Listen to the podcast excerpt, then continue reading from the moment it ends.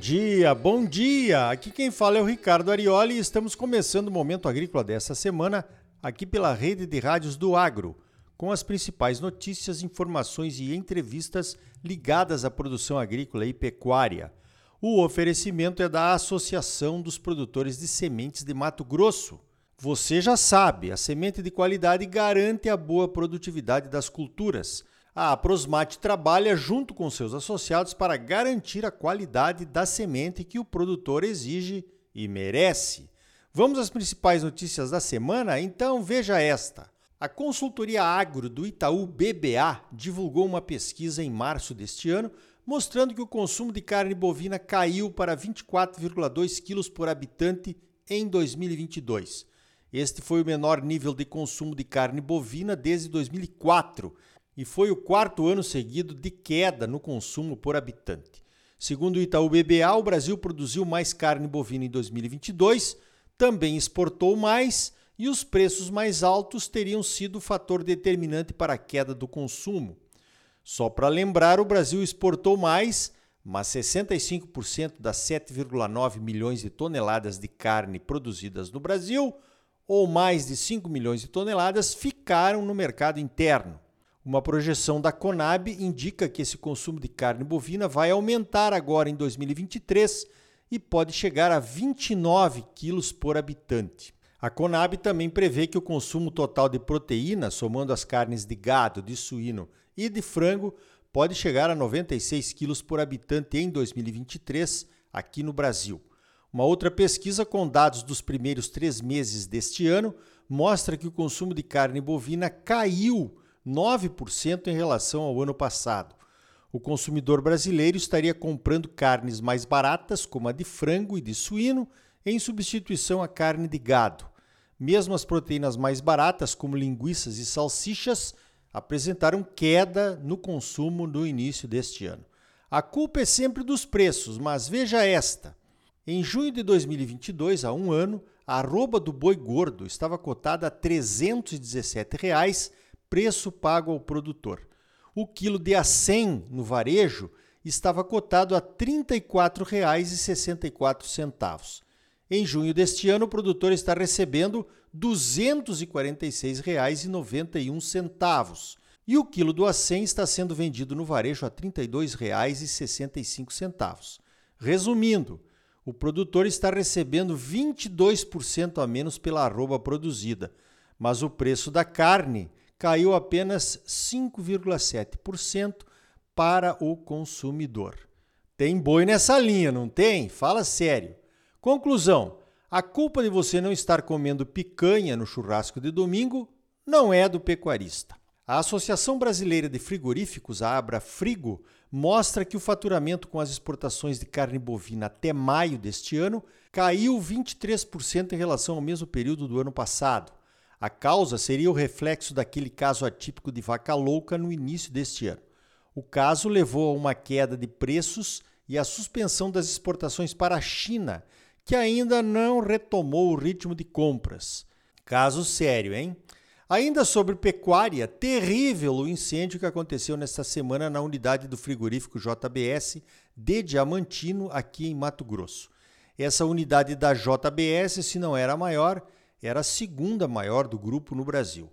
Pelas imagens dos estragos, vai demorar algum tempo para retomar as operações.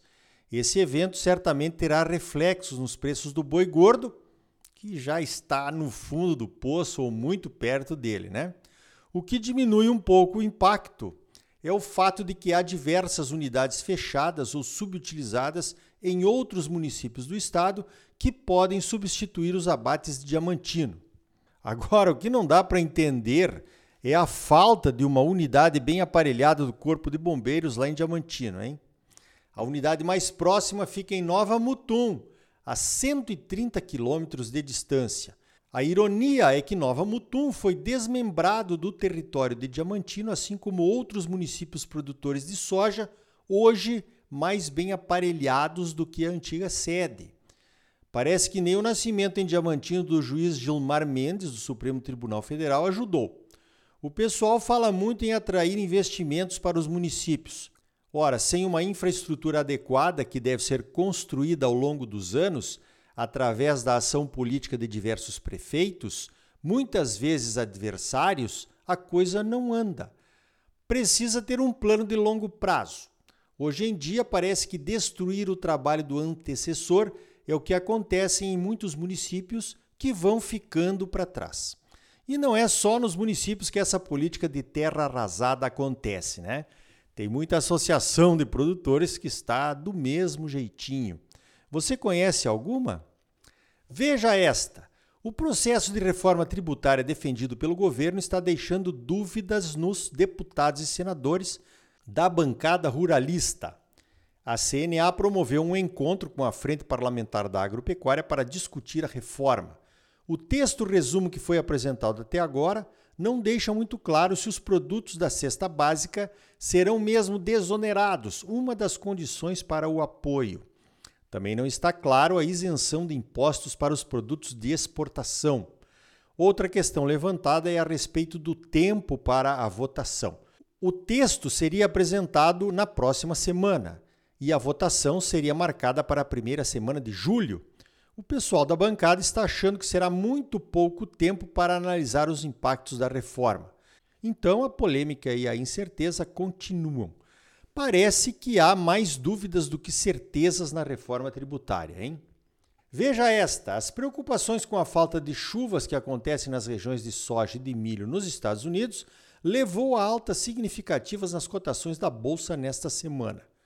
Mesmo assim, os preços oferecidos aos produtores brasileiros não se recuperaram na mesma proporção. Os preços e a cotação do dólar não ajudaram. Uma chuva no Corn Belt americano pode causar uma nova queda nos preços. As previsões não estão indicando chuvas por lá. Pode ser que apareçam algumas oportunidades de venda nos próximos dias. Pode ser. Quando se trata de previsão, tudo pode acontecer, né? Inclusive nada. Esse frio e essa chuva que dominaram a semana aqui em Mato Grosso já deixaram prejuízos. O vento que chegou com a chuva derrubou milho em algumas localidades e, é claro, impediu e atrasou a colheita. E pode ter acontecido algum dano também nas folhas do algodão, o que pode causar alguns prejuízos. Nada muito significativo e sem reflexos no mercado, já que está todo mundo de olho nos Estados Unidos. Olha só, o Momento Agrícola está participando da terceira edição do Prêmio Melhor História de um Agricultor, promovido pelo Notícias Agrícolas. Se você tem uma boa história para contar, é só gravar um vídeo de um minuto e meio com o celular na horizontal e mandar para o WhatsApp do Notícias Agrícolas. Anota o número aí. O DDD é 19 e o número é o 99767 0241. Repetindo, 019 99767 0241. O agro precisa de boas histórias você pode contar a sua participando do Prêmio Melhor Histórias de um Agricultor, promovido pelo Notícias Agrícolas. Então tá aí. Nessa semana, na quinta e na sexta-feiras, eu participei da excelente segunda Febrazenha, Feira Brasileira de Sementes em Rondonópolis, organizada pela Aprosmate, a Associação dos Produtores de Sementes do Estado de Mato Grosso. Com ótimas palestras e discussões, a feira mais do que dobrou de tamanho em relação ao ano passado. Os estandes de empresas relacionadas à produção de sementes triplicaram e faltou espaço para algumas empresas que demoraram a se decidir. O pessoal da organização já fala em levar a feira para Cuiabá no ano que vem, que tem mais opções de voo e o aeroporto não fecha com neblina, além de mais hotéis e de infraestrutura. Parabéns aos organizadores, foi um evento marcante. No próximo bloco, vamos conhecer os laboratórios da Aprosmate, a Associação dos Produtores de Sementes de Mato Grosso, que podem ser usados por quem quer que seja associado ou não. E ainda hoje, vamos conhecer em detalhes a programação da 38ª reunião de pesquisa de soja, organizada pela Embrapa Soja e que vai acontecer em Londrina, no Paraná, nos próximos dias 23 e 24 de agosto. E também conheça o Instituto Mato Grossense do Algodão. O IMA é o braço de treinamentos, pesquisas e desenvolvimento dos produtores de algodão do estado. E está fazendo pesquisas de vanguarda, treinamentos de alta qualidade e melhoramento genético de algodão e de soja. Eu acompanhei a visita do pessoal da Embrapa Soja ao IMA de Rondonópolis durante a segunda Febrazen, a Feira Brasileira de Sementes. E foi show de bola!